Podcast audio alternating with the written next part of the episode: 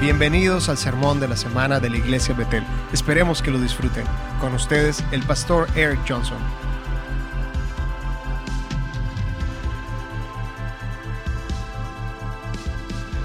Uh. Bueno, si tienen sus Biblias, vayan al libro de Efesios. Vamos a leer unos cuartos versos de, de Efesios y luego vamos a leer en Lucas. ¿Cuántos de ustedes algunas veces se han peleado y ya cuando terminó la pelea te has preguntado, ¿por qué me peleé? ¿Cuál es el punto de todo eso? ¿Cuántos de ustedes se han enojado ya cuando todo pasó? Te has puesto a pensar, ¿y por qué estaba tan, tan alterado? Yo no soy un peleador por naturaleza, pero Brian y yo solo una vez nos peleamos, que yo me acuerde. Bueno, mi mamá dice que dos veces me he peleado. Me tienes que contar de la otra vez, mamá. De la única que me acuerdo Es que estábamos en, Weaver- en Weaverville, en la casa a la derecha, había una televisión en el segundo nivel. Algo ocurrió que me enojé mucho y, y Brian no se, había, no, no se enojó. Y creo que Brian hizo algo de mí, me echó la culpa. Entonces yo acaba de ver una película de karate y había visto un movimiento de, de, de una, de, una, de una patada. Entonces dije, entonces lo voy a patear exactamente como yo vi en la tele. Entonces hago esta patada y no le logro pegar. Entonces cuando le doy la patada le pego a un mueble, al mueble y me caigo. Y Brian sale corriendo, riéndose. Bueno, como se darán cuenta, yo no, yo no soy un peleador. Y en esta noche quiero hablar de que debemos de pelear la pelea correcta. Creo que como creyente es importante saber cuál pelea pelear y cuál pelea ni siquiera meternos. Y vivimos en un tiempo que hay muchas peleas, que, que en la iglesia está siendo traídas de estas peleas y nosotros no pertenecemos pelear en esas peleas. Entonces hoy quiero um, hablar acerca de pelear la pelea correcta. No sé quién lo dijo, um, un dicho, pero me gustaría compartir esto. Es, en esta montaña, ¿estoy dispuesto a morirme en esta montaña? Y si la respuesta es no, digo, ok, no me voy a meter ahí. Pero si en esta montaña estoy dispuesto a morirme, entonces sí, voy a entrar en esta pelea. Entonces en Efesios capítulo, ah, capítulo 6 dice, por lo demás, hermanos míos, fortaleceos en el Señor y en el poder de su fuerza, vestidos de toda la armadura de Dios, para que podáis estar firmes contra las hechanzas del diablo, porque no tenemos lucha contra sangre y carne, sino contra principades, contra potestades, contra los gobernadores de las tinieblas de este siglo, contra huesos espirituales de maldad en las regiones celestes. El principio del verso 12, porque no tenemos lucha contra sangre y carne. Ahora vayan conmigo a Lucas capítulo 13. Y mientras están buscando sus Biblias, les quiero dar un contexto de lo que está ocurriendo en Lucas capítulo 13. En los versos 6 al 8 es la parábola del higo. Esta no es la parábola del higo donde Jesús maldijo le dijo que se muriera porque no tenía fruto. Esta es otra parábola. Dijo también esta parábola, tenía un hombre una higuera plantada en su viña y vino a buscar fruto en ella y no lo halló. Y dijo al viñador, he aquí, hace tres años que vengo a buscar fruto en esta higuera y no lo hallo. Córtala, ¿para qué inutiliza también la tierra? Me fascina esa última línea. Simplemente está gastando espacio. Verso 8. Él entonces respondiendo le dijo, Señor, déjala todavía este año hasta que yo cabe alrededor de ella y la abone. Y si diere fruto, bien, y si no, la cortarás después. Este es el contexto. Creo que es importante que entendamos el contexto antes de que entremos a la historia. Ah, vamos a pasar la mayoría del tiempo entre el verso 10 y el 17. Entonces Jesús lo que está diciendo es de que este árbol ya tiene tres años y no tiene fruto. Entonces Jesús ha estado buscando fruto de toda la semilla que ha plantado. Entonces Jesús está diciendo, ¿dónde está el fruto? Entonces está una historia muy bella en la, que, en la cual vamos a hablar ahorita. Pero el verso 18 al 19 habla acerca de la semilla de mostaza, que es tan pequeña, pero lo que produce es un árbol grande y se vuelve grande e incluso aves y muchas cosas pueden vivir en él. Esta es una imagen que Jesús está diciendo. El, el reino va a crecer y va a ser grande. Y como nos damos cuenta, miles de años después nos damos cuenta que el reino es, es algo grande y está conquistando el mundo. Y en el siguiente pasaje habla acerca de la, luda, de la levadura. De la levadura, cuando pones la levadura en el pan, lo afecta, afecta todo. Y habla cómo la levadura del reino se mete a la sociedad en todas partes de la vida y forma un impacto en la vida. Y para el final del capítulo nos damos cuenta de que Jesús está lamentándose sobre Jerusalén y está diciendo, ando buscando fruto y luego habla acerca de la levadura y, de la mostaza. Y al final grita, Jerusalén, Jerusalén, ¿cuánto hubiera querido que, que aceptaran lo que tengo? Bueno, esta es la mentalidad que Jesús tiene. Leamos el verso 10 al 17. Enseñaba Jesús en una sinagoga en el día de reposo y había una mujer que desde hacía 18 años tenía Diga conmigo, 18 años. Tenía un espíritu de enfermedad y andaba encorvada y en ninguna manera se podía enderezar. Cuando Jesús la vio, la llamó y le dijo, Mujer, eres libre de tu enfermedad. Y puso las manos sobre ella y ella se enderezó luego y glorificaba a Dios. Pero el principal de la sinagoga, enojado de que Jesús hubiese sanado en el día de reposo, dijo a la gente, seis días hay en que debe trabajar, en estos pues venid y sed sanos, y no en día de reposo. Entonces el Señor le respondió y dijo, Hipócrita, cada uno de vosotros no desata en el día de reposo su buey o su asno del pesebre y lo lleva a beber.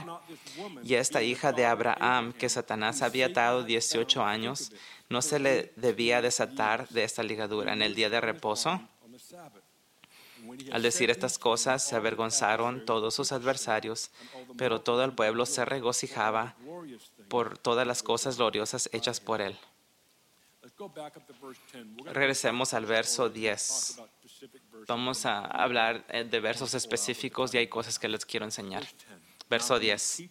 Enseñaba Jesús en una sinagoga en el día de reposo. Quiero hablar acerca de sinagoga por un momento y creo que es importante de que entendamos de que en la iglesia occidental una sinagoga no es algo que entendemos muy bien.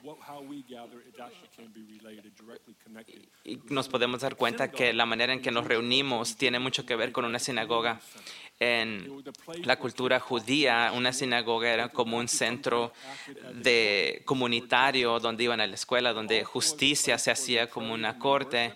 No solamente oraban y adoraban, también había alojamiento. Era un centro, era algo importante para para la cultura judía, era donde la gente se reunía y vivían. Era algo que ocurría todos los días, era algo importante en sus vidas. Entonces Jesús va a una sinagoga, era una tradición, iba muy seguido.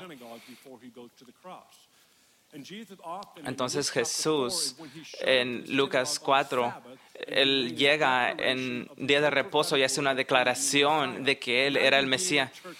Imagínate que tú estás en la iglesia en ese día y este hombre llamado Jesús, hijo de José, viene, abre el libro y lee la Biblia y dice, yo soy ese, cierra la Biblia y se sienta. Imagínate qué tanta alteración hubo ese día. La gente que se crió con Jesús, sus amigos, los que iban a saltar piedras sobre las aguas, el Jesús que hacía bromas. ¿Cuántos saben de que si puedes convertir agua en vino, puedes hacer buenas bromas? En serio, piénsalo. No me sorprendería de que cuando lleguemos al cielo ah, nos demos cuenta de que Jesús hacía muchas bromas. Esta era la persona con la que creciste y de repente se pone de pie y dice, yo soy este de la escritura. A mí me fascina la iglesia, yo amo la iglesia. Yo entiendo que todos tienen un diferente concepto de la iglesia. Yo, yo pienso y siento de que la iglesia es extraña y muy hermosa a la misma vez. Lo que nosotros hacemos todas las semanas es un milagro. No nos damos cuenta qué tan afortunados somos. Estamos ah, celebrando el Día de los Veteranos. Ellos pagaron un precio para que podamos tener libertad en religión. Ellos literalmente dieron un pedazo de su vida para que tú y yo podamos estar en un lugar a gusto y adorar a Dios libremente y poder hablar de lo que queramos sin tener miedo de que nos van a matar por lo que creemos. Lo que hacemos no lo podemos tomar a lo ligero, como el asiento donde estás sentando. Hay personas, millones de personas en el mundo que darían cualquier cosa por sentarse en este lugar y poder adorar a Dios como nosotros lo hacemos. Entonces, ir, al, ir a la iglesia es una parte importante de la vida, no es una mala idea, es algo bueno. Y yo sé que le estoy hablando al coro porque a nosotros nos fascina venir a la iglesia porque ah, estamos aquí. Al menos que tu esposa te haya traído a la fuerza o tu mamá te dijo que, que vinieras y quisiera estar en la casa viendo algo en la televisión. Yo recuerdo cuando era niño, Brian y yo teníamos una mala actitud acerca de venir a la iglesia y mi mamá me miró los ojos y nos dijo, es un privilegio venir a la iglesia. Yo no le creía. Bueno, en el momento no le creía, pero ahora que he madurado me doy cuenta que es un privilegio. Y tuve que hacer lo mismo con mis hijas hace unos años. Y, les dije, es un privilegio venir a la iglesia. Tienes que saber eso. Ah, hicieron un mal gesto de cara de la misma manera que yo le hice con mi mamá. Pero bueno, me fascina la iglesia. E, el día de Santa Cena, los domingos, era, era mi día favorito porque nos comíamos las obras. Entonces le decíamos a papá que se apurara y después de que mi papá terminara, salíamos corriendo con Brian y encontrábamos las obras de, de, la Santa Cena y nos comíamos todo el pan y nuestra boca se volvía toda seca y nos tomábamos todo el jugo. Nuestra meta era ver quién tomaba más ah, copas de jugo. ¿Hay algunos otros hijos de pastores que también hicieron lo mismo?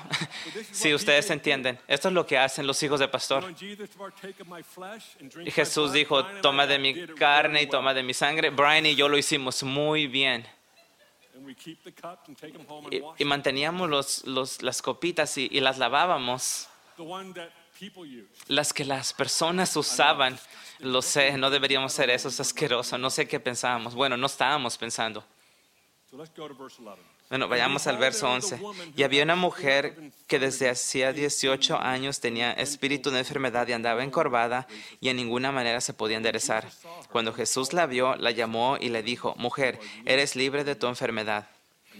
Y puso las manos sobre ella y ella se enderezó luego y glorificaba a Dios. Bueno, entonces en la iglesia hay una persona, Juana, simplemente por usar un nombre. Si tu nombre es Juana, no, no tiene una relación entre esta persona contigo. Solo quiero aclararlo, porque algunas personas se molestan que uno use sus nombres. Eso me pasó una vez, pero no les voy a explicar eso hoy. Bueno, Juana ha estado viniendo a la iglesia por varias veces. Entonces tenía un espíritu de enfermedad y estaba encorvada y era del reino demoníaco. Era un, un espíritu, estaba involucrado en esta aflicción. Entonces Jesús lo reconoció por 18 años. Eso es mucho tiempo. Imagínate, 18 años no, no tenía la habilidad de enderezarse. Todo su mundo era mirar hacia abajo. Por 18 años miraba hacia abajo y tenía un bastón para ayudarse a caminar. Imagínate, para tener que mirarte tenía que usar su bastón y estirar con esfuerzo para poder verte. Imagínate, por 18 años esta mujer tenía que lidiar con esto. Entonces, imagínate, cuando ella se sana y, y puede mirarte cara a cara a los ojos, me imagino que te dice, wow, te miras diferente desde este punto de vista. Entonces Jesús le dijo, Juana, ven para acá. o él viene o ella viene y, y, Jesús le dice, mujer, eres sana de esta enfermedad. Y ella al instante se pone de pie recta, un momento profundo. Entonces Jesús hace eso. Lo que no sabemos es de que supuestamente Jesús violó una de las leyes estrictas del judaísmo. Entonces en el verso 14 dice, pero el principal de la sinagoga, enojado de que Jesús hubiese sanado en el día de reposo, dijo a la gente, seis días hay que se debe trabajar. En estos, pues venid y sanos y no en día de reposo. Eh, esto es algo intenso que te puedes pones a pensar. Imagínate que Todd White está aquí y que Todd White dice, las personas que no tienen brazo vengan al frente y vemos que algunas personas vienen hacia el frente, se ponen de pie y Todd los, los toma y, Todd dice de que crezcan sus brazos y, digamos que crezcan sus brazos. Por supuesto, este cuarto se emocionaría, pero digamos que yo me pongo de pie y le digo Todd, Todd, no puedes hacer eso aquí. Este es el día equivocado, lo puedes hacer en otros seis días, pero no en este día. Bueno, esto no ocurriría en este lugar, pero esto es lo que ocurrió. Es algo muy raro. Entonces nos tenemos que hacer esta pregunta. ¿Cómo llegamos a un lugar donde una costumbre fue quebrantada y, una persona fue sanada? ¿Qué, es lo que causa que la tradición sea algo muerto o que religión sea algo muerto? Tenemos que hacernos esta pregunta porque no estoy diciendo que estamos ahí, pero nos tenemos que dar cuenta de que tenemos las prioridades muy a cuenta. Jesús le importaba el día de reposo. Entonces algunos decían, oh, Jesús se quiere deshacer del día de reposo, pero no, Jesús estaba a favor del día de reposo. los eruditos dicen que Jesús operaba durante durante o en, en, los medios, en las reglas del día de reposo. Y cuando llegamos a este lugar nos damos cuenta de que los religiosos han vuelto algo muy, muy difícil. han hecho muchas reglas del día de reposo. Es más, había una regla del, del, día de reposo que dice que no puedes caminar más de 800 metros, solo puedes caminar 900 metros más de tu casa. Entonces, en el día anterior hacían unos bocadillos e iban a unos 800 metros de su casa y dejaban unos bocadillos y después avanzaban otros 800 metros y dejaban otros bocadillos ahí. Entonces en el día de reposo iban hacia los 800 metros, agarraban el bocadillo y, y decían que ese era su hogar temporal. Entonces se levantaban, iban otros 800 metros y y hacían lo mismo. Y Jesús le dice, ¿qué es lo que están haciendo? Cuando, cuando le pones atención a la letra, no al corazón de la ley, es cuando una religión se vuelve muerta. Entonces Jesús dice, escuchen, ustedes llevan a sus animales a tomar agua en el día de reposo. A ustedes les importa más sus animales que los seres humanos. Entonces Jesús los está confrontando. Cualquier vez que una tradición religiosa pierde la compasión, está en camino a ser una religión muerta. Y uno de los desafíos como, como creyentes es siempre estar llenos de compasión. Y cada vez que nuestra compasión empieza a bajar, tienes que dejar lo que estás haciendo y buscar la compasión. Eso es lo que me fascina cuando leemos los, los evangelios, que Jesús de compasión sanaba a los enfermos. ¿Por qué? Porque las personas siempre son más importantes que cualquier costumbre. Tienes que tener acceso a, lo que la religión no pudo arreglar con esta mujer en 18 años, Jesús lo hizo en un instante.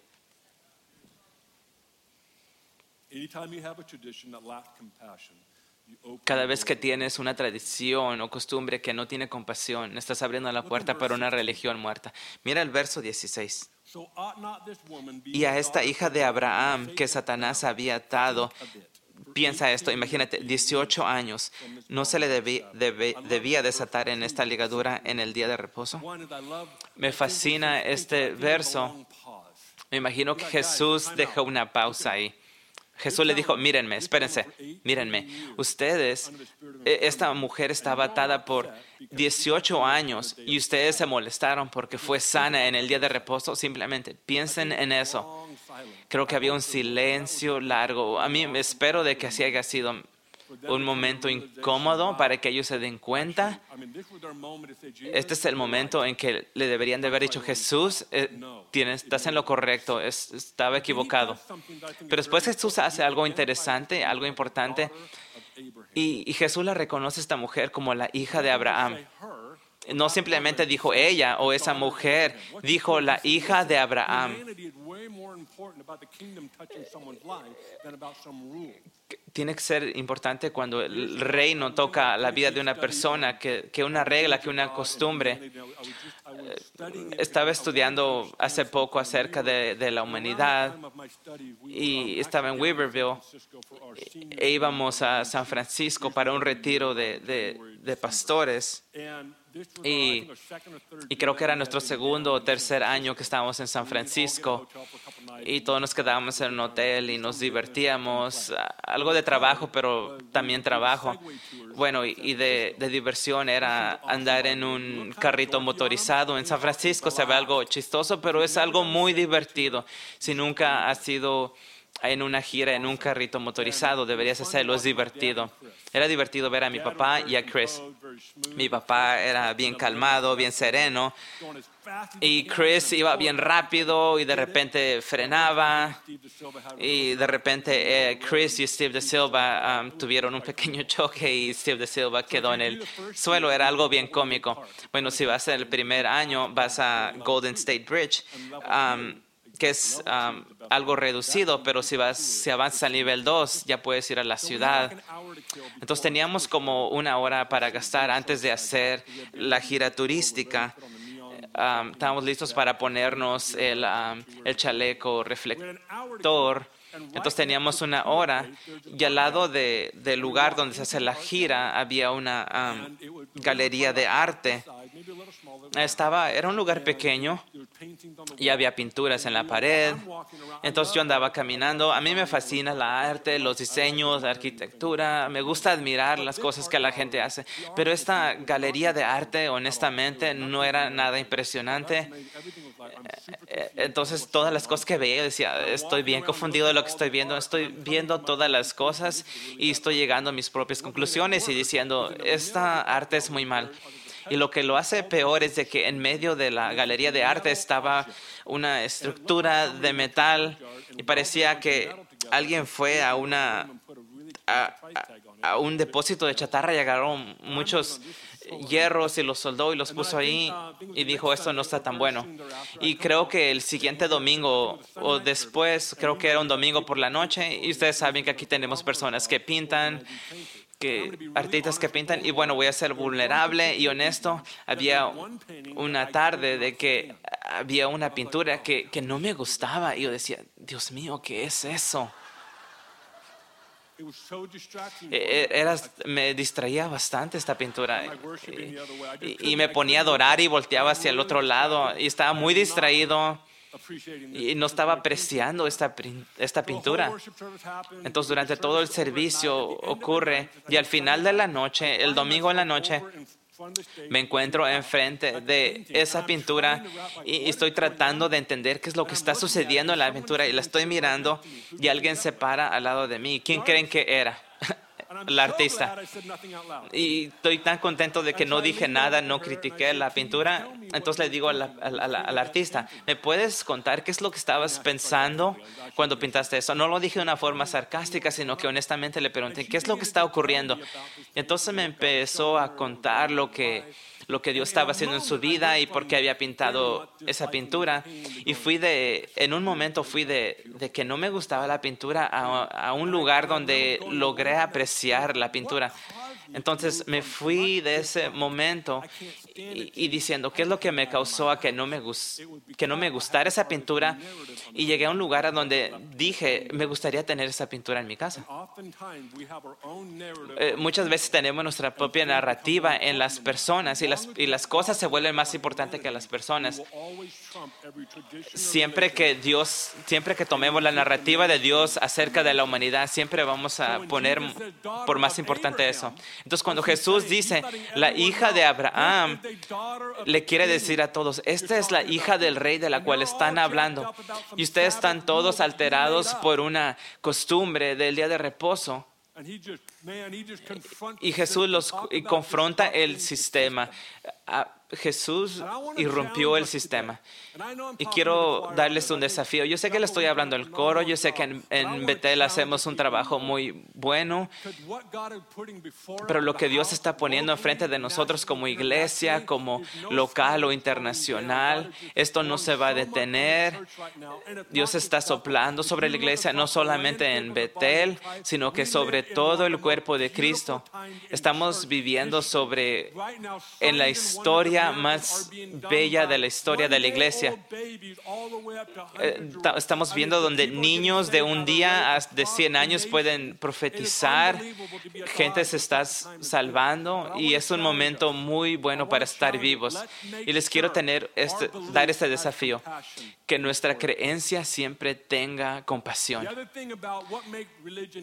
La otra cosa es de que, que convierte la religión en algo muerto, es cuando pierdes la habilidad de celebrar o tener ah, gozo en lo que Dios está haciendo. Este era un momento para, para, que el jefe de la sinagoga aplauda y diga, esto es maravilloso, aunque violó lo que yo pienso de las costumbres de reposo, esto es más importante.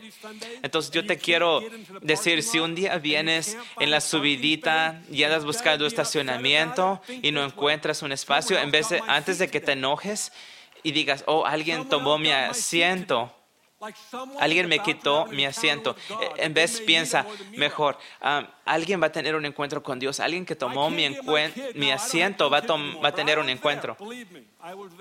Yo antes cuando tenía niños decía, oh, no puedo llevar a mis hijos a la guardería. Mejor piensa de esta manera, ¿sabes qué? El hijo de otra persona está teniendo un encuentro en la, en la guardería, entonces yo voy a ir a mi casa y voy a hacer un espacio para que ellos puedan tener un encuentro. Yo quiero tener una perspectiva saludable, que cuando llegas a un lugar que se siente raro, mejor, mejor ponte a pensar qué pelea quieres pelear. Y no digas, oh, ¿por qué no tengo un asiento? ¿Por qué no tengo un estacionamiento? Algunos de ustedes aman a sus asientos um, muchísimo, como muchísimo. Cuando no te sientas donde siempre te sientas, como que tu vida espiritual va como una, como una um, como para arriba y para abajo. Eh, eh, me recuerdo que en Weaverville algunas personas tenían sus asientos y cuando no se sentaban en los asientos que siempre sentaban, había un problema. Había tres, tres señoras que siempre sentaban atrás. Cuando yo entraba, las abrazaba y les digo, a ustedes les fascinan sus asientos, ¿verdad? Y decían, sí, sí, nos gusta estos asientos. Y les dije, un domingo voy a venir y les voy a decir, ok, todos cámbiense de asiento. Y ellos me dijeron, no, no hagas eso. Y yo dije, no, sí, tenemos que cambiar nuestro ritmo de vez en cuando. Yo les dije, bueno, van a moverse al asiento siguiente que está al lado. Dijeron, bueno, eso sí lo haremos. Bueno, no peleemos una pelea que no tiene valor eterno. Peleemos la pelea que tiene valor eterno. Muramos, muramos en la montaña donde viene la presencia de Dios. Esa es la, la pelea que yo quiero pelear. Entonces mira a tu vecino y dile, es tiempo de que peleemos la pelea correcta. Y dilo diez veces, repítelo diez veces, rápido.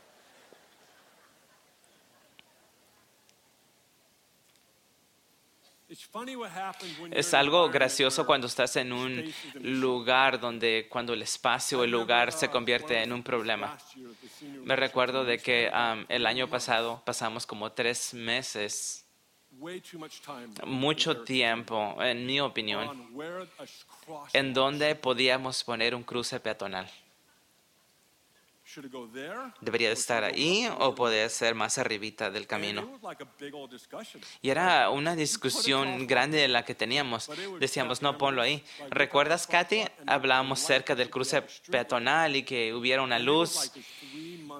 Y duramos como tres meses y decíamos, esto está tomando mucho tiempo para solucionar.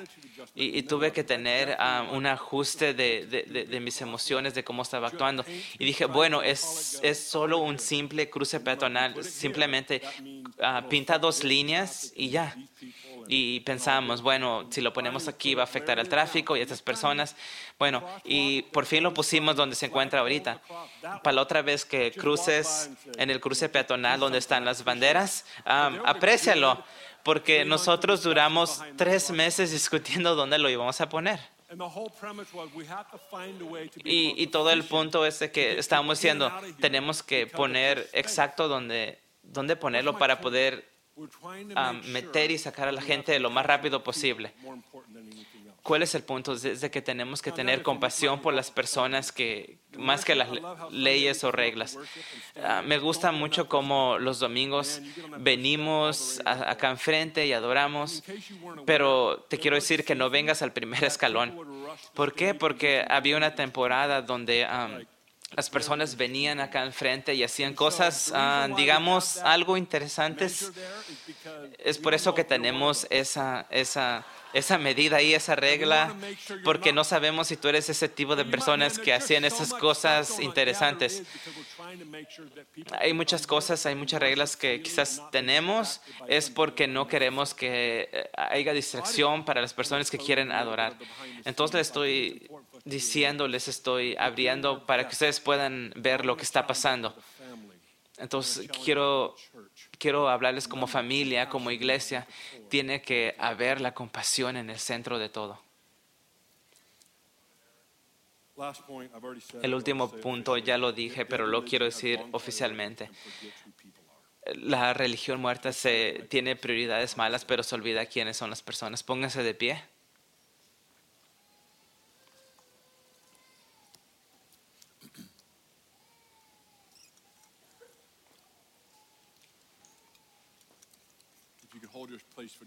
Si te puedes quedar en tu lugar, por favor. Quiero dar la oportunidad para las personas en este cuarto, en este lugar. La primera cosa que quiero decir, quiero que todos mantengan sus ojos abiertos. Si estás en este cuarto o mirando por televisión, quiero dar la oportunidad para cualquier persona que se encuentra en este lugar y te quieres poner a cuentas con Dios. Y quizás nunca le has dicho a Dios que sea tu Salvador y tu Señor y le quieres decir, Jesús, quiero que seas mi Rey, quiero rendir mi vida, quiero confesar todos mis pecados y necesito que perdones mis pecados. Si te encuentras en este cuarto o, mirando por Bethel TV y dices, quiero ponerme a cuentas con Dios, quiero que levantes la mano muy en alto para que podamos ver de que este es el día que le vas a dar tu vida a Jesús. Si puedes levantar tu mano en alto, estoy mirando en todo el cuarto, quiero darte la oportunidad. Levanta tu mano.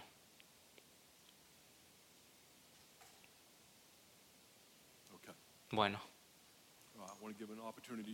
También quiero dar una oportunidad para otro grupo de personas.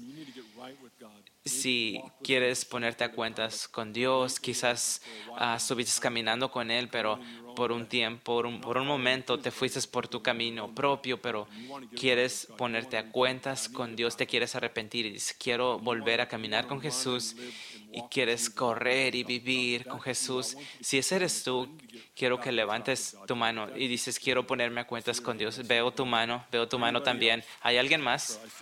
También te veo a ti. Está bien. ¿Alguien más allá atrás también? También te veo aquí. Sí, muy bueno. Ahora les voy a pedir A los que han caminado con Jesús, que- me gustaría que los que levantaron la mano que vengan aquí al frente y se reúnan con unos amigos nuestros. Y no quiero que solo sea, ah, sí, quiero regresar con Jesús y te vayas por la puerta. Quiero que vengan acá enfrente y oremos contigo en esa decisión que has hecho. Aquellos que levantaron su mano, ah, vengan acá enfrente. Iglesia, denle un aplauso a estos valientes. Agarra tus cosas y ven acá enfrente. Sí, vengan acá enfrente. Sí, esto es muy bueno. Sí, vengas acá enfrente. That's right. Muy bien. Come on. Sí, muy bien. Tú tuviste caminar más lejos que a los demás. Apláudenle a él. Sí, vente, vente para acá. Sí, Dios. Muy bien, Dios.